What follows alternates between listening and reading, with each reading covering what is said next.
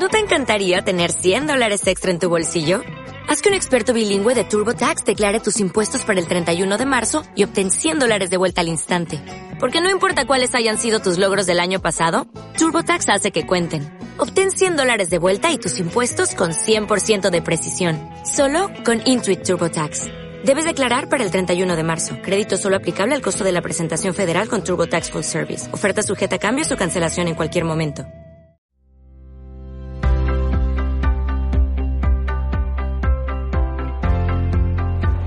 Hoy, hermanos y hermanas, concluimos nuestra serie de enseñanzas sobre la iglesia. Esta iglesia del Señor que mientras esté en la tierra seguirá escribiendo la historia con mala ortografía. La iglesia del Señor, que es vasija de barro, pero que en ella Dios ha puesto su evangelio poderoso de salvación y de santificación. Hemos respondido muchas preguntas a lo largo de esta serie. ¿Qué es la iglesia? ¿Qué no es la iglesia? ¿Cómo funciona? ¿Qué hace la iglesia? ¿Cuál es su misión? ¿Cómo amamos la iglesia? La semana pasada en cómo funciona la iglesia ustedes toleraron un texto tan largo y fueron tan pacientes. Hoy vamos a responder a la pregunta, ¿cómo se sostiene financieramente la iglesia? Decir, vamos a hablar de recursos financieros, del diezmo y de la ofrenda, y para eso vamos a ir al texto de Malaquías, capítulo 3. Malaquías, capítulo 3. No recuerdo bien la página en las Biblias que disponemos acá, alguien me la dice.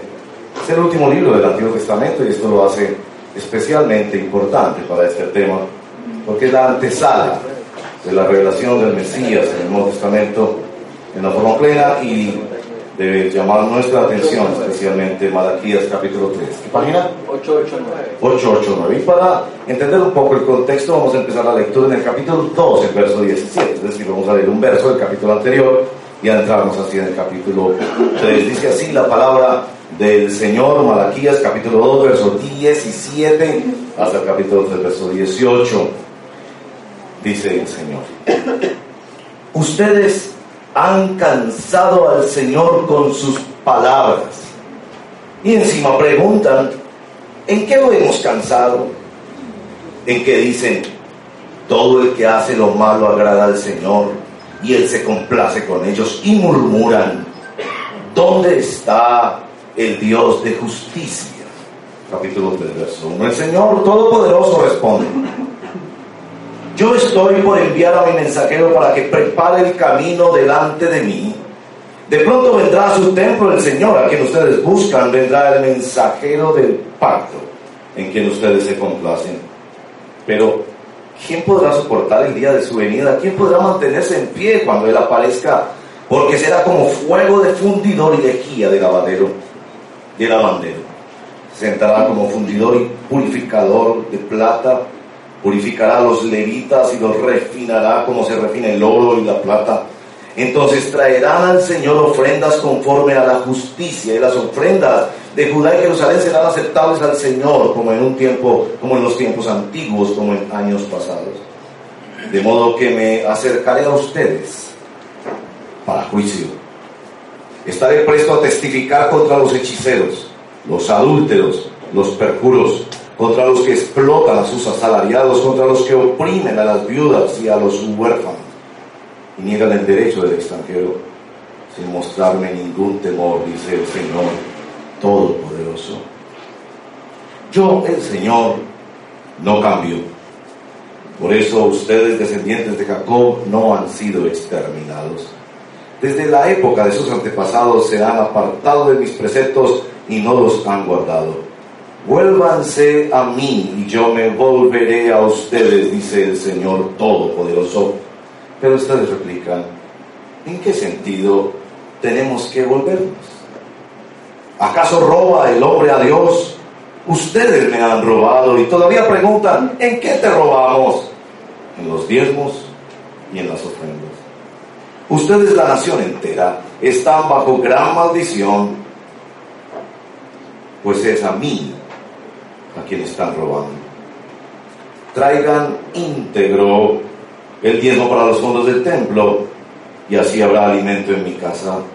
Pruébenme en esto, dice el Señor Todopoderoso, y vean si no abro las puertas del cielo y derramo sobre ustedes bendición hasta que sobreabunde. Exterminaré la langosta para que no arruine sus cultivos y las vides en los campos no pierdan su fruto, dice el Señor Todopoderoso. Entonces todas las naciones los llamarán a ustedes dichosos porque ustedes tendrán una nación encantadora, dice el Señor Todopoderoso. Ustedes prefieren, ustedes profieren insolencias contra mí, dice el Señor, y encima preguntan, ¿qué insolencias hemos dicho contra ti? Ustedes han dicho, servir a Dios no vale la pena.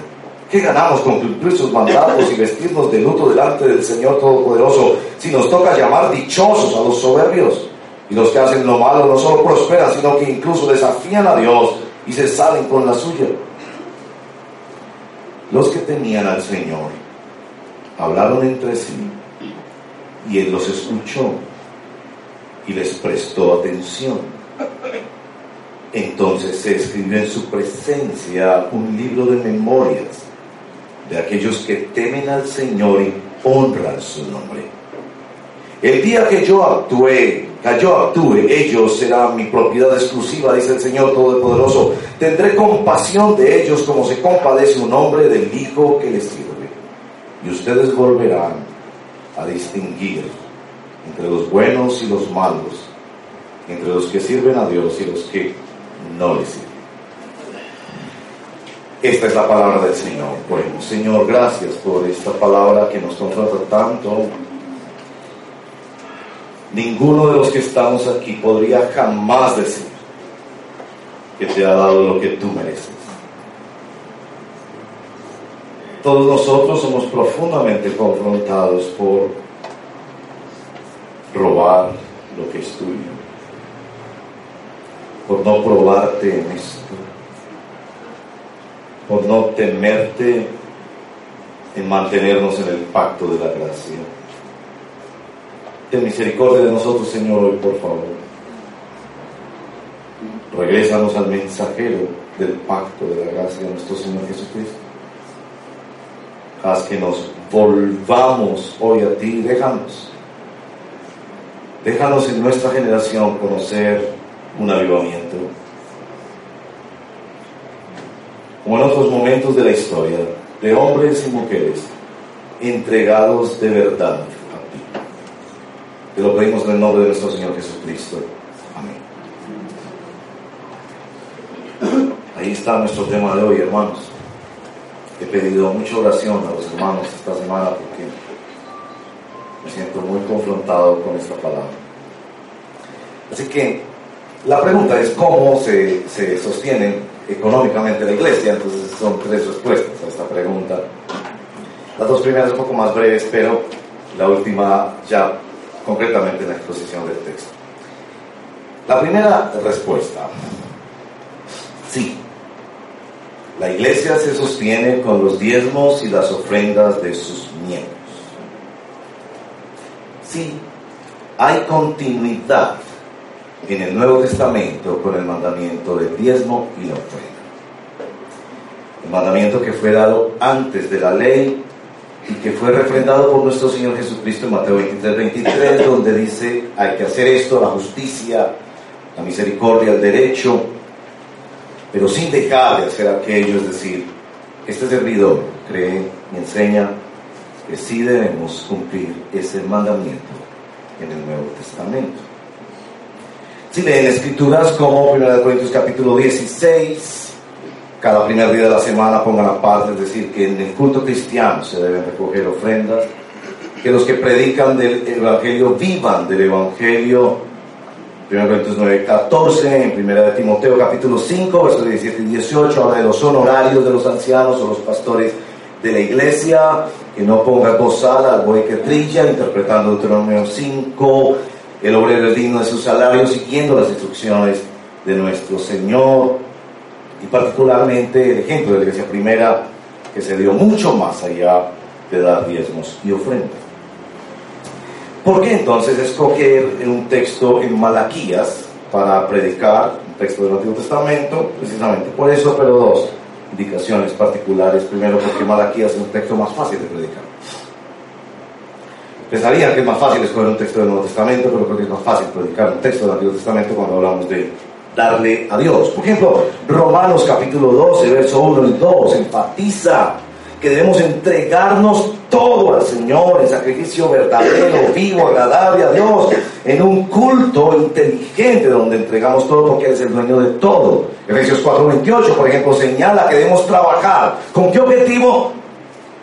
Con tener suficiente para poder dar a los que tienen necesidad. Es decir, que el cristiano trabaja para poder dar en la obra de Dios. En nuestra liturgia de hoy hemos leído 2 de Crónicas capítulo 8 y 9 donde al final del capítulo 9 se habla de que Dios va a dar más y va a dar abundantemente. ¿Para qué? Para que podamos dar más y más a la obra de Dios. Si quiere un texto aplastante del Nuevo Testamento, es Hechos capítulo 5, donde evidentemente esta pareja le mintió al Espíritu Santo y por haber mentido al Espíritu Santo caen muertos. Es más fácil predicar Malaquías en segundo lugar, escojo Malaquías 3 también porque es un texto, es quizás el texto más abusado y mal interpretado en los días de hoy. Entonces, siento mi deber trazar esta escritura junto con ustedes. Malaquías capítulo 3. Así que, primera respuesta, sí. Dios ha escogido que la iglesia no se sostenga por que el Estado nos dé dinero, sobre que tengamos empresas, o porque ángeles vengan a servir, Él ha escogido, siendo el dueño del oro y la plata, Él ha escogido que su iglesia se sostenga con tus diezmos y tus ofrendas. Segundo, segunda respuesta es que no, Dios no quiere que se abuse de su pueblo en temas financieros. Y es precisamente este texto de eh, Malaquías capítulo 3 es tan abusado y mal interpretado, que allí en Malaquías, capítulo 3, verso 3, esta frase robado, ustedes le están robando a Dios, y en el capítulo 3, verso 10 de Malaquías, pruébenme en esto, que ha sido usado como una vara mágica en las manos, en las bocas, mejor, de falsos pastores, manipuladores pastores, que fuerzan la gente hacia el extremo del legalismo, donde la culpa y la obligación hacen mover a la gente en dar porque tienen miedo de un castigo o los falsos y manipuladores pastores que enseñan la prosperidad, donde incrementan la ambición de la gente en recibir de Dios como si se tratara de una pirámide en la que invierta aquí porque le va a ir muy bien. Así que mi objetivo hoy es fortalecer nuestro compromiso en darle a Dios sin caer ni en el legalismo ni en la falsa predicación de la prosperidad, escuchando el reclamo de Dios que busca que nos mantengamos fieles en el pacto de la gracia en nuestra relación con Él. Entonces, si llego a la tercera respuesta que está en Malaquías capítulo 2, verso 17 a 3, 18. Antes de mirar este pasaje, por favor, miren en el capítulo 1, el verso número 2. Yo los he amado. Esta expresión de Malaquías al pueblo en nombre del Señor es una afirmación que duele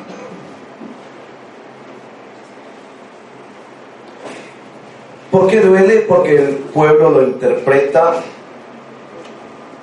como una mujer interpretaría esta palabra de parte de un marido que ya lo sospecha o lo sabe, infiel, que se aparece con un ramo de rosas después de haberlo maltratado y ofendido y avergonzado frente a sus amigos teniendo otras mujeres. Y viene a decirle, querida, te amo, el pueblo sentía que Dios no lo estaba amando. Por eso en el verso 1, 13, la reclamación del Señor es que ellos han llegado a sentir hastío, tedio, desdén hacia la relación con Dios.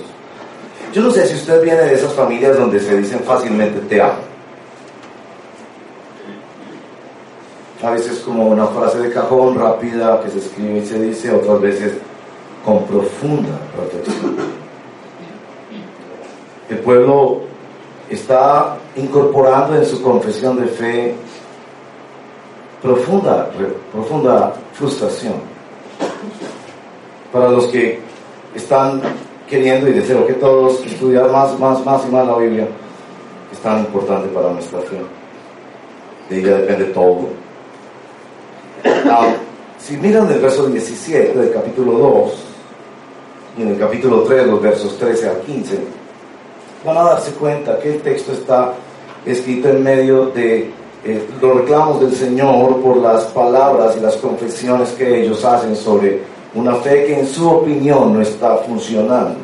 Verso 17. El Señor les reclama que ellos lo han cansado con palabras que ellos dicen. ¿Cuáles son esas palabras? Verso 17. Todo el que hace lo malo agrada al Señor y Él se complace con ellos y murmuran, ¿dónde está el Dios de justicia? Es decir, esta es gente que está diciendo, no vale la pena seguir en esto. Parece que a los que ofenden a Dios les va mejor que a nosotros. Y el capítulo 3, verso 13, ustedes profieren palabras, profieren insolencias contra mí. Preguntan, ¿qué insolencias? Y el Señor se las dice. Ustedes han dicho, servir a Dios no vale la pena. Parece que los soberbios y los malos prosperan e incluso desafían a Dios y se salen con la suya. Esto es eh, el, conflicto de una confesión de fe que Dios vio que Dios decidió responder. Es muy importante entender este pasaje en ese contexto y lo van a ver sobre todo al final porque es tan importante entender esto. No es que Dios los quiere meter en una fe mecánica de entre más usted dé, entonces más va a recibir, sino que Dios está confrontando cómo confiesan su fe. ¿Cómo es que ustedes confiesan su fe. Bueno, en el capítulo 3, verso 1 al 7, el texto empieza muy bien diciendo, el Señor Todopoderoso, y reitera eso, Todopoderoso, le responde. Tres respuestas del Señor ante un pueblo que confiesa su fe de una manera amargada y frustrada, porque han esperado mucho, porque no ha pasado mecánicamente, como les han dicho algunos pastores, porque no ha pasado lo que ellos esperan. Tres respuestas en versos 1 en adelante empieza a presentar al Mesías. Yo estoy por enviar a mi mensajero para que prepare el camino delante de mí. ¿Quién es ese mí? De pronto vendrá a su templo el Señor a quien ustedes buscan. Vendrá el mensajero del pacto en quien ustedes se complacen. Sin duda, los estudiosos han leído capítulo primero de Marcos señalando que aquí está hablando nada más y nada menos que de Juan Bautista que ha preparado el camino del Señor, que ha venido el mensajero del pacto a señalar que hay salvación en Dios. Versos, verso 1 en particular señala esto, que el que viene es el Señor. Esa es la respuesta del Señor. ante un pueblo que murmura y que cree que su fe no está funcionando, la respuesta del Señor es señalar proféticamente al Mesías. El Mesías vendrá bueno, verso 2 al verso 5 es el tratamiento que hará ese Mesías, un tratamiento que evidentemente no, no queremos, porque el problema no está en Dios, el problema está en nosotros. Y si hay algo que el Evangelio tiene que mostrar, que el problema no está en Dios, en la religión, o en la iglesia, el problema está en ti, mi amigo. Es tú el que tiene un problema. Es tú el que ha sido infiel. Aun si diéramos el 10% de nuestros ingresos Deberíamos tener vergüenza de quedarnos con el 90 para nosotros. Y el tratamiento del Mesías es el tratamiento del refinador de metales y del lavador y el purificador. No queremos ese tratamiento porque será duro y vergonzoso para nosotros el tratamiento del Señor. El verso 6 deja claro que los que tenemos que cambiar somos nosotros, yo, el Señor, no cambio. Por eso ustedes no han sido terminados. Ustedes son los que se han apartado, verso 7, de mis preceptos y no los han guardado. Y era claro que después de haber regresado del exilio, el pueblo había desatendido sus obligaciones para con Dios y el llamado entonces no solo que vendrá el Mesías, que el Mesías tratará con ellos, sino que el gran mensaje del Mesías es el mensaje de la conversión. Vuélvanse yo me volveré, yo no cambio. Yo los amo. El problema porque esta relación no funciona, no está en Dios, está en ustedes, dice el Señor, y ustedes deben volverse al Señor, vuélvanse al Señor. Así que la primera respuesta del Señor es, chequen cómo están confesando su fe. La respuesta del Señor es un Mesías que viene con juicio y ante cuya espera, la única esperanza que tenemos es la conversión. Pero ¿cómo, cómo se ve esta conversión en nuestro pasaje? Noten que ellos en el verso número 7 replican como replican siete veces en todo el capítulo, ¿y en qué? ¿y en qué? ¿y en qué? Como personas que han sido cogidas en el pecado y todavía preguntan y tienen el sarcasmo de preguntar, ¿y en qué? ¿y en qué? ¿y en qué debemos, volver? Y verso 8, el Señor, ahí justo en el centro de este texto, señala el asunto de las ofrendas. Seamos francos, ah, el corazón está en el bolsillo. si yo quiero saber ¿Qué valores tiene una persona? ¿Qué es importante para una persona? Mire cómo invierte su dinero. Y, cómo invierte su dinero, así vas a saber cómo está su corazón. Pero claro, el, el, profeta no quiere que caigan ni en el extremo del legalismo, de hacer estas cosas por miedo, por obligación, por temor al castigo, ni en el extremo de tratar de manipular a Dios pensando que esto es una pirámide económica donde le damos a Dios y entonces a Dios queda obligado. Con eso él era precisamente solo que fallaba en su fe. Ellos pensaban que se habían acercado a un Dios mecánico, que castiga por el mal y que, y que premia por el bien, porque eso sería un evangelio basado en las obras. ¿Qué es lo que Él quiere hacer con ellos aquí? no quiere que caigan en el extremo de vivir bajo el miedo al castigo, de vivir presos también de la ambición al dinero, sino que estén atenidos a que lo importante es cómo estas ofrendas muestran nuestra carencia de fe y arrepentimiento y cómo estas ofrendas nos permiten mantenernos en el pacto de la gracia con Dios como centro, no como nosotros, como centro. Porque tanto en el legalismo como en la prosperidad, el centro es el ser humano, que tiene miedo al castigo, que tiene ambición de prosperidad, cuando el centro es. Tal vez unos ejemplos nos ayudan a entender esto mejor.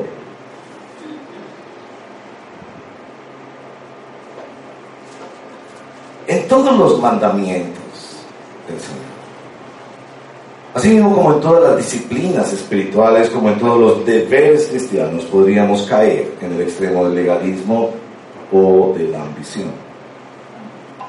Un ejemplo que me ayuda a entender es este mandamiento de honrar a nuestros padres. ¿Por qué he de honrar yo a mis padres? Porque si no honro a mis padres, entonces van a venir las disciplinas de Dios porque Dios ha dicho que no honra a sus padres tiene disciplinas de Dios. Y cae en el extremo del miedo al castigo. O yo honro a mis padres porque tengo la misión de que me incluyan en su testamento y asegurar la herencia. Es por eso que debo honrar a mis padres. Es un hecho que hay disciplina y hay recompensa en la obediencia a Dios. Eso no lo podemos negar. Yo estoy aquí para decirles, hay disciplina y hay recompensa de Dios de acuerdo a cómo nos comportamos con el diezmo y las ofrendas.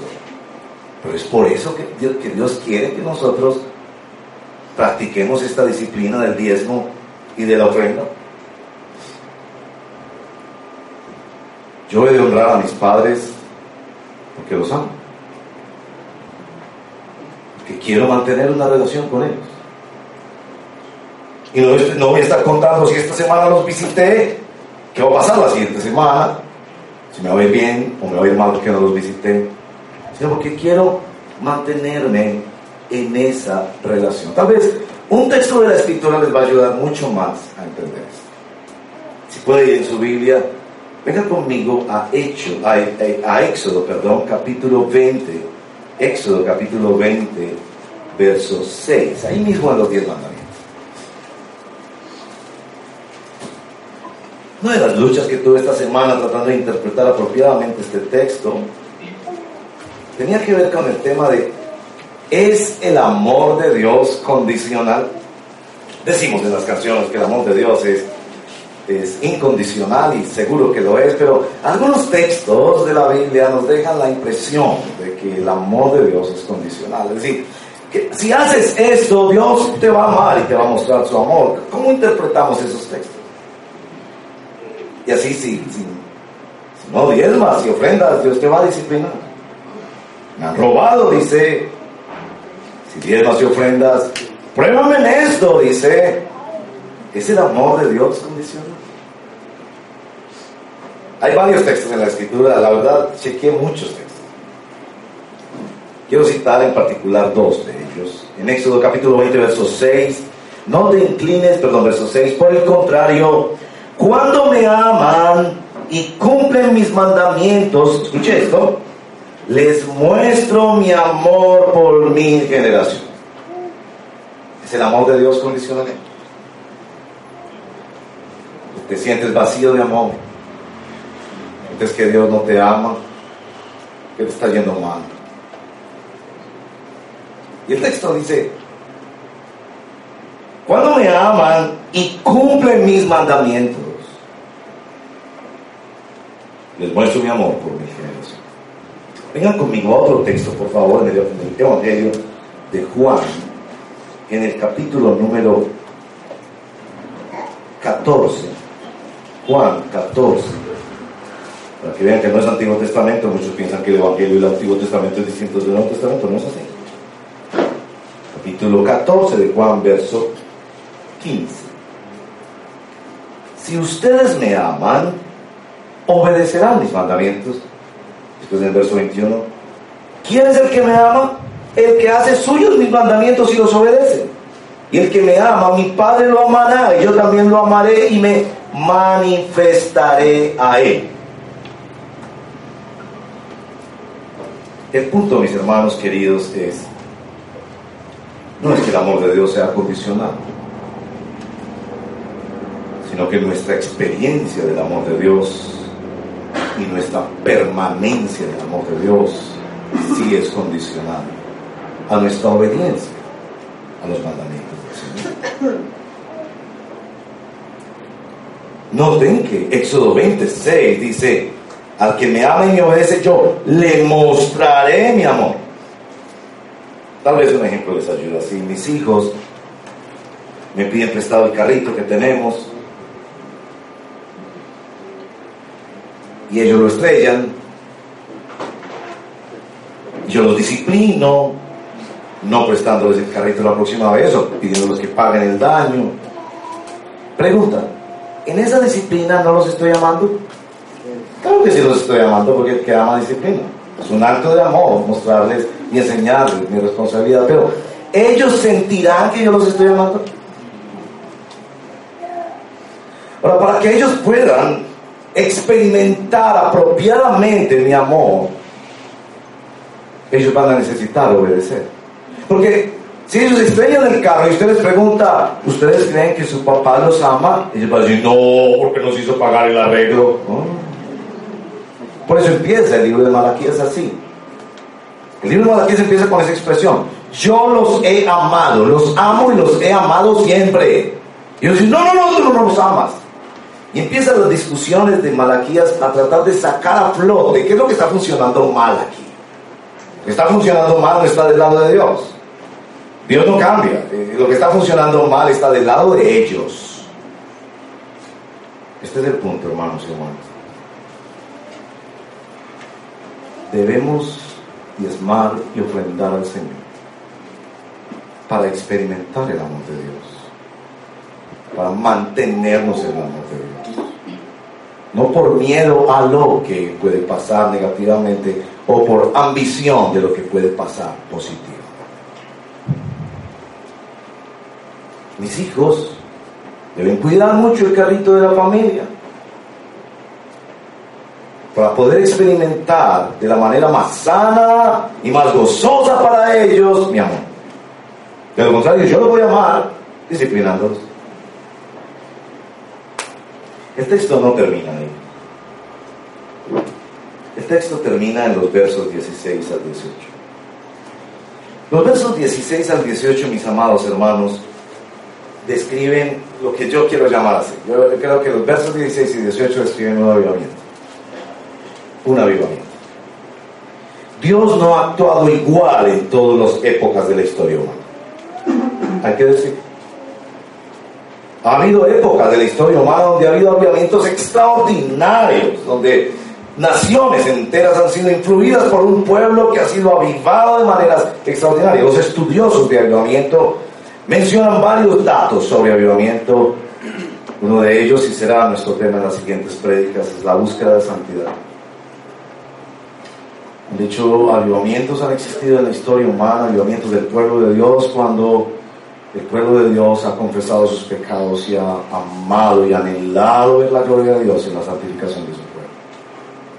Los estudiosos también dicen que ha sido, siempre lo sostienen así, como J. Packer, por ejemplo, los famosos estudios sobre avivamientos, predicación expositiva. El pueblo de Dios no es llevado por temitas interesantes que le suben el ánimo, sino que el pueblo de Dios ha sido llevado a leer las escrituras apropiadamente por siervos de Dios debidamente.